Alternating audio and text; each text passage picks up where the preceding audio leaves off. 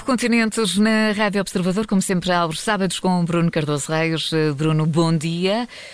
Bom dia. E como sempre, a nossa viagem arranca aqui com um ponto de situação na guerra da Ucrânia. Esta semana é a notícia, a partilha de documentos no Twitter um, e no Telegram, que aparentemente revelam informações secretas sobre o apoio que os Estados Unidos estão a dar uh, à contra-ofensiva ucraniana. Bruno, estes documentos são genuínos e podem afetar a estratégia um, das tropas de Zelensky? Bem, são, são, duas questões fundamentais, e, e, mas que têm uma resposta um bocadinho mais complexa do que aquilo que poderá parecer. Portanto, em primeiro lugar, aparentemente estamos a falar de mais de 100 documentos e só uma parte é que já é conhecida. E, eh, de facto, eh, trata-se de documentos genuínos eh, dos Estados Unidos. Isso está a ser tratado nesses termos exatamente pelas autoridades americanas, mas, e portanto tem a ver, documentos que têm a ver sobretudo com as necessidades, os que são conhecidos, de munições, de equipamento uh, do, da Ucrânia e também das baixas ucranianas e, e russas. Mas, como é típico da, da, melhor desinformação, e foi aliás uma prática muito frequente e que está bem documentada da União Soviética durante o período da Primeira Guerra Fria, uh, trata-se também de documentos adulterados nas versões que têm sido publicadas. Por exemplo, uh, alterações em que o número de baixas da Rússia é muito inferior ao número de baixas da Ucrânia. Ora, as pessoas que viram os números reais garantem que eles são falsos e realmente eh, isso é feito a um nível que é completamente incrível, ou seja, eh, no fundo, eh, se aqueles números fossem verdadeiros, aquilo que se tinha de perguntar é então, mas como é que não colapsou já completamente a resistência ucraniana? Porque é que a Rússia está a ter tantas dificuldades em avançar? Porque é que não chegou já a Kiev? E mesmo em termos genéricos, nós sabemos que, de um modo geral, os países que estão na ofensiva têm de ter mais baixas do que os países que estão na, na, eh, a defender, porque obviamente as tropas têm de ser das posições defendidas para atacar, enquanto que os defensores estão em posições muitas vezes entrincheiradas. Uh, portanto, teremos de ver que mais desenvolvimentos surgem em, em relação ao segundo aspecto é realmente informação útil para o outro lado, mas que para já, aquela que foi conhecida, não compromete realmente futuras operações, nomeadamente ofensivas ucranianas. Ou seja, não se trata de planos operacionais, não se trata de dizer quando, onde, que unidades é que vão atacar uh, exatamente o quê. Uh, isso seria de facto muitíssimo mais grave. Uh, é também informação muitíssimo mais reservada e, portanto, tanto quando nós sabemos, aliás, os Estados Unidos teriam acesso a alguma informação desse tipo, por exemplo, a respeito da invasão russa da Ucrânia, que utilizaram para, inclusive, publicamente dizer qual seria a data dessa invasão e, portanto, perturbar um pouco os planos russos. Eh, mas lá está, mesmo isso mostra que, mesmo conhecendo os planos do outro lado, eh, isso, por incrível que pareça, não garante necessariamente a vitória. É preciso ter depois meios e capacidade para responder a esses planos. Mas, para já, eh, de facto, daquilo que foi conhecido, não estão em questão ainda planos operacionais ucranianos, ou seja, lá está esta informação muito precisa sobre quando é que será o ataque, que unidades é que estarão envolvidas, como é que teriam e, eh, e, portanto, desse ponto de vista, não afeta diretamente as ofensivas ucranianas, embora obviamente seja algo grave e negativo, não é? Antes, Bruno, de continuarmos a nossa viagem, temos eh, de abrir aqui mais uma página no, no, no dossiê da guerra. O que é que o Putin quer? O Putin não pode ficar com o terreno, sabe, da Ucrânia. Não vamos, nem, talvez nem se discuta a Crimeia. Talvez nem se discuta a Crimeia. Mas o que ele invadiu de novo vai ter que repensar. Esta é a voz de Lula da Silva. O Brasil pode, um, ou não, ter aqui um papel importante no caminho por uma paz negociada, Bruno. Eu tenho algumas dúvidas. Agora, quero deixar claro que não me parece que haja, do lado, sobretudo da Europa, eh, digamos, uma reserva de princípio ao envolvimento do Brasil num papel de mediação. Eh, agora, há aqui alguns aspectos que levantam dúvidas eh, e, e, portanto, acho que estas declarações de Lula têm aspectos positivos e aspectos negativos desse ponto de vista. Começando pelos aspectos mais negativos e até antes das declarações, há aqui um dado importante que é o braço direito de Lula para a política externa, até é chamado muitas vezes o seu ministro dos Negócios Estrangeiros informal, que já foi ministro dos Negócios Estrangeiros, já foi ministro da Defesa, foi companheiro de Lula durante décadas, inclusive no período da prisão, o Celso Amorim, foi agora a Moscou, foi a Paris. Aparentemente, um dos principais temas a ser discutido era a questão precisamente da Ucrânia e destes esforços de mediação. Ora, não parou em Kiev. E, portanto, este é um primeiro ponto que choca, inclusive, com aquilo que tem sido a posição histórica do Brasil, a sua postura tradicional, de, inclusive, se queixar muitas vezes com razão de que as grandes potências ignoram por exemplo, o Brasil, mas outras potências eh, que não são grandes potências, quando eh, em assuntos que estão diretamente relacionados com, com os seus interesses. O Brasil, por exemplo, fala muito na questão do Atlântico Sul e de como muitas vezes nas questões estratégicas do Atlântico Sul, os países ribeirinhos, os países do Atlântico Sul, os países da América do Sul ou da África são, são ignorados. Portanto, aqui no fundo o Brasil parece estar um pouco a reproduzir esse tipo de comportamento das grandes potências que tanto criticou e bem no passado, que é no fundo ignorarem atores importantes num processo no qual eles estão diretamente envolvidos, neste caso a própria Ucrânia. Um, um, segundo aspecto, digamos que levanta dúvidas, é que o Brasil parece estar aqui a, a, querer criar uma espécie de clube de, de potências mediadoras e os nomes que foram referidos expressamente, os países que foram referidos foi a Índia, a China, a Indonésia, a par do Brasil. Ora, são tudo potências do sul global, não há nenhuma potência europeia, que é a região mais diretamente afetada eh, por esta guerra, eh, não há nenhuma potência próxima da Ucrânia, eh, são tudo potências, por regra, têm relações de alguma proximidade até com a, a própria Rússia, e, portanto, é difícil ver neste clube de mediadores, digamos, um, um clube de mediadores, eh, enfim, que não, não sendo todos eles neutrais, pelo menos poderiam ser uns mais próximos de um dos beligerantes, a Rússia, outros mais próximos do outro beligerante, a Ucrânia. Portanto, parece aqui um clube de mediação uh, bastante uh, enviesado. Os aspectos positivos, apesar de tudo, acho que isso ficou claro nestas declarações, Lula abandonou algumas das posições mais equívocas e mais uh, criticáveis da fase da campanha eleitoral, em que parecia muitas vezes até culpar o próprio Zelensky, ao estabelecer aqui uma completa equivalência entre a potência agressora e a potência agredida, e, portanto, vai deixar muito claro que a Rússia, como ouvimos, eh, não pode, digamos, ser recompensada na sua agressão, que tem de abandonar os territórios que conquistou pela força desde pelo menos fevereiro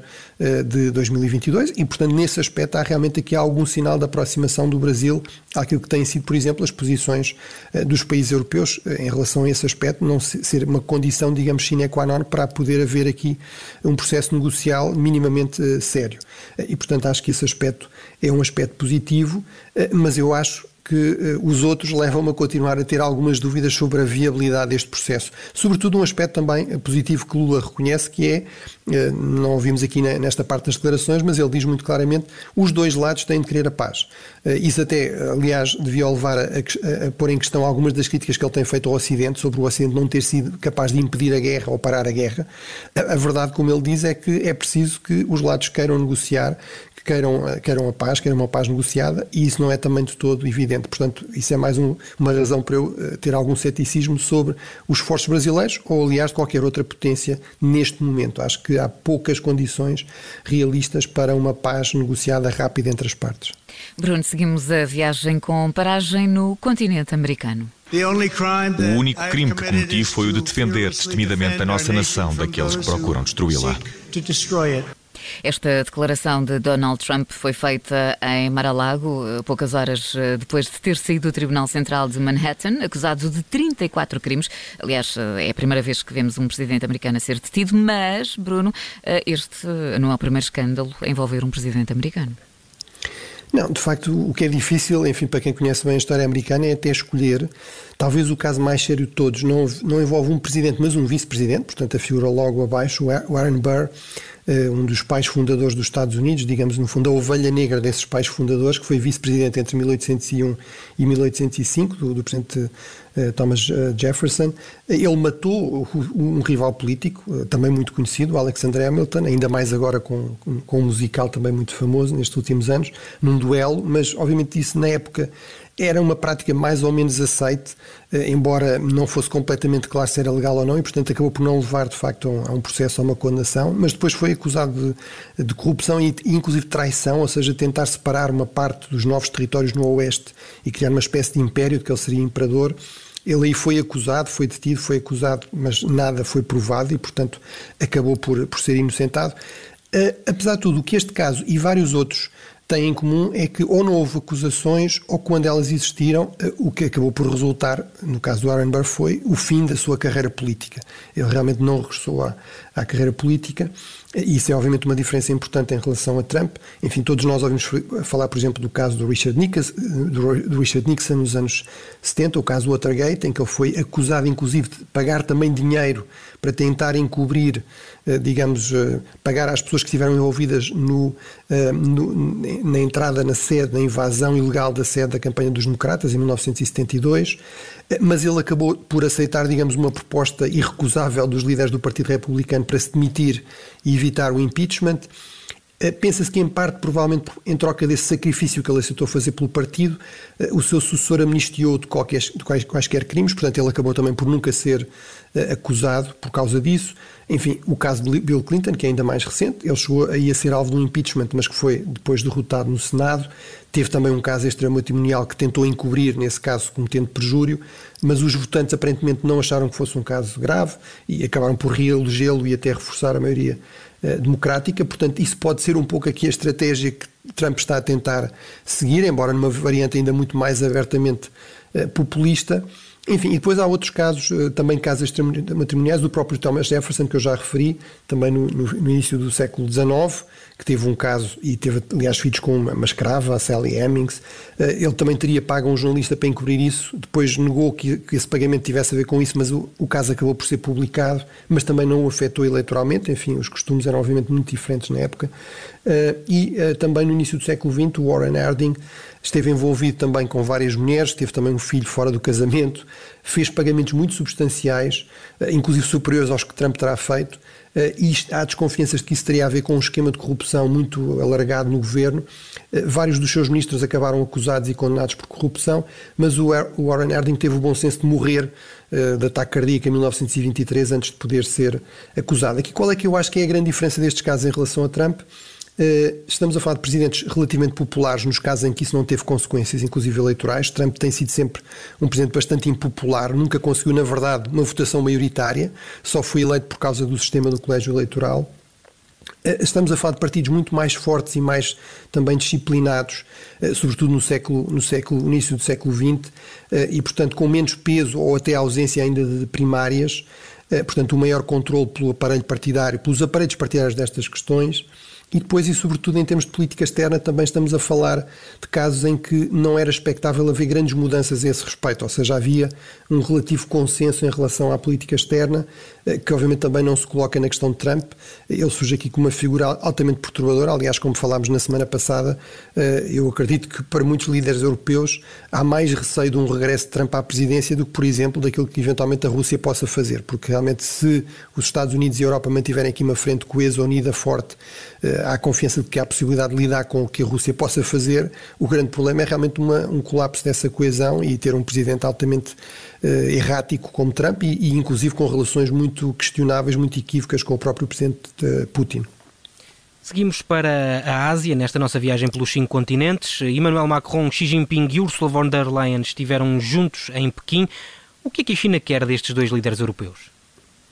Bem, eu acho que os jornais oficiais e oficiosos chineses e mesmo as declarações do próprio Xi Jinping deixaram as coisas bastante claras, ou seja, em primeiro lugar, quer criar condições para uma paz o mais rápida possível na Ucrânia.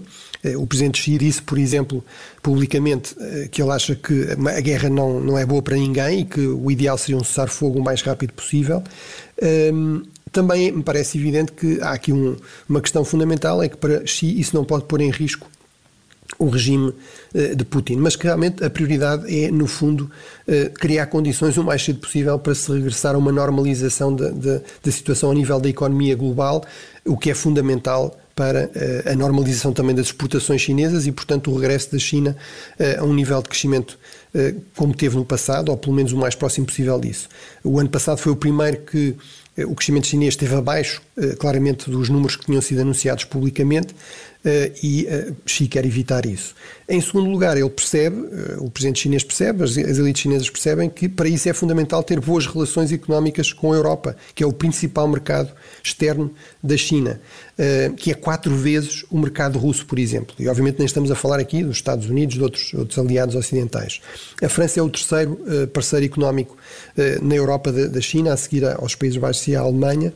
Eh, e quer também, na medida do possível, procurar manter algumas parcerias em áreas estratégicas, por exemplo, as questões do, as questões do ambiente, as questões da energia, as questões da tecnologia. E, em terceiro lugar, quer incentivar o máximo possível eh, a autonomia estratégica da Europa face aos Estados Unidos. E, em todos esses aspectos, a China vê a França como um aliado e como um parceiro bastante importante e bastante interessante. Parece-me que Macron, um pouco para ganhar palco, protagonismo e também negócio, está disposto a jogar uh, esse jogo até certo ponto. Uh, a Presidente da Comissão Europeia, Ursula von der Leyen, menos, ou seja, parece-me estar muito mais determinada a ter aqui um pouco um papel de polícia mau, a ter mais garantias de, acesso equitativo ao mercado chinês, de proteção da tecnologia europeia. Agora, eu acho que é muito importante, e terminava com esse ponto, que ambos passaram aqui uma mensagem muito clara sobre a Ucrânia, que é a questão de que se a Rússia uh, uh, vier a beneficiar de fornecimento de armas da China, ou seja, se a China levar uh, a sua parceria com a Rússia ao ponto de começar a apoiar, em termos de equipamento militar, o agressor, o país que pôs em causa a ordem de segurança europeia, isso seria uma linha vermelha e levaria inevitavelmente a uma degradação muito, uma degradação muito significativa das relações eh, entre os países europeus eh, e a China. E, portanto, acho que é importante eh, que, num contexto de tentar aqui uma, uma certa normalização, que essa linha vermelha fique bastante clara e, e acho que é, ninguém tem ilusões de que seria possível afastar a China completamente da Rússia, quebrar esta parceria com a qual Xi se comprometeu publicamente, ainda com uma viagem recente a Moscou, mas acho que esta linha vermelha é algo que é muito importante manter-se e, portanto, desse ponto de vista, acho que há aqui uma espécie de, de, de negociação mais ou menos implícita, que é uh, alguma normalização económica terá como condição sempre que a China não avance nesse sentido, de vir a armar a invasão russa da Ucrânia. Bruno, vamos eh, regressar à Europa nesta nossa viagem pelos cinco continentes. A democracia falou. O povo finlandês fez a sua votação e celebrar a democracia é sempre maravilhoso. Por tudo isto, obrigado a todos por estarem aqui. Uma boa noite a todos. Temos razões para estarmos felizes com este resultado. Este é o som de Sana Marina, a jovem popular primeira-ministra finlandesa hum, que perdeu as eleições parlamentares. Será que, que esta derrota afeta a política externa da Finlândia, por exemplo, relativamente à NATO, Bruno? Bem, eh, muito brevemente, estas palavras podem parecer estranhas, mas a verdade é que a Sana Marina até ganhou votos e até ganhou deputados. Agora, o problema é que eh, ainda assim ficou em terceiro lugar, mas numas eleições muito disputadas em que os três primeiros partidos eh, nomeadamente o partido centro-direita, o partido da Coligação Nacional, que foi, ficou em primeiro lugar, ficaram basicamente a 1% de diferença entre si. Aqui talvez o grande derrotado, ou o maior derrotado, é o Partido do Centro, que a par do Partido Social Democrata e deste partido da Coligação Nacional, dominaram a política finlandesa desde a independência da Rússia, em 1918. Agora o terceiro partido é cada vez mais o Partido Populista, Nacionalista, Eurocético dos finlandeses, ou antes chamava-se dos verdadeiros finlandeses. Eh, eu acho que aqui o, o fator fundamental nas eleições foi claramente a questão económica. O, o líder do Partido da Direita apostou nas suas credenciais como antigo Ministro das Finanças. Agora, o que é muito claro é que isto, em relação à NATO, não altera nada. Todos os principais partidos, inclusive o partido que faz parte do mesmo grupo no Parlamento Europeu que o Bloco de Esquerda, o partido mais à esquerda, apoia a adesão à NATO. Todas as sondagens desde o início da invasão mostram que sempre mais de 70% da população apoia essa adesão. A última que eu vi, os números é, creio que eram 78%. E, portanto, a oposição é completamente residual, aí não muda nada, como não muda em relação à Ucrânia. O líder da direita deixou isso muito claro. No seio da União Europeia, isso já pode mudar um pouco mais e com implicações inclusive para Portugal, ou seja, a Ucrânia pode se tornar mais parte deste clube mais favorável a maior austeridade mais cedo. Uh, apesar de tudo, com este condicionante que é, uh, eles estão com problemas económicos e, e também precisam dar algum estímulo à economia. Terminamos a nossa viagem hoje no Médio Oriente. Israel está ao ataque, uh, depois de ter sido atacado e, depois também da, da crise judicial. Como é que esta questão pode evoluir, Bruno? Eu estou muito pessimista e acho que os números me dão razão, ou seja, temos o maior número de mortos desde que as Nações Unidas começaram a registrar esse, esse volume de mortes a partir de 2005. Temos o maior número de ataques a partir do Líbano desde que Israel teve um confronto armado com o Hezbollah em 2006. Eh, acho que, de facto, os lados cada vez mais são dominados por falcões que acham que não têm nada a perder com uma escalada, pelo contrário. Eh, obviamente, aqui Israel tem muito mais iniciativa, porque é o lado mais poderoso, Evidentemente, também todos os ataques a civis são sempre condenáveis, sejam quais forem esses, esses civis, mas eu acho que eh, é relevante que o ministro da Jordânia, que é um país eh, árabe historicamente mais moderado nas relações com Israel, tenha falado literalmente de estarmos à beira do abismo, ou seja, num conflito muito mais generalizado. E terminava dizendo que no Médio Oriente há esta expressão que um pessimista no Médio Oriente, no Médio Oriente acha que as coisas não podem piorar e que um otimista acha que podem piorar, sim senhora. E acho que, infelizmente, eh, provavelmente vamos dar razão mais uma vez a, esta expressão do, do, típica do Médio Oriente. Muito bem, Bruno. Ficamos então por aqui. Até para a semana. De resto, desejo boa Páscoa. Obrigado, boa Páscoa. Bruno Cardoso Reis e cinco continentes de regresso no sábado, como sempre, depois da Jornal das 11, aqui nas manhãs 360, fim de semana.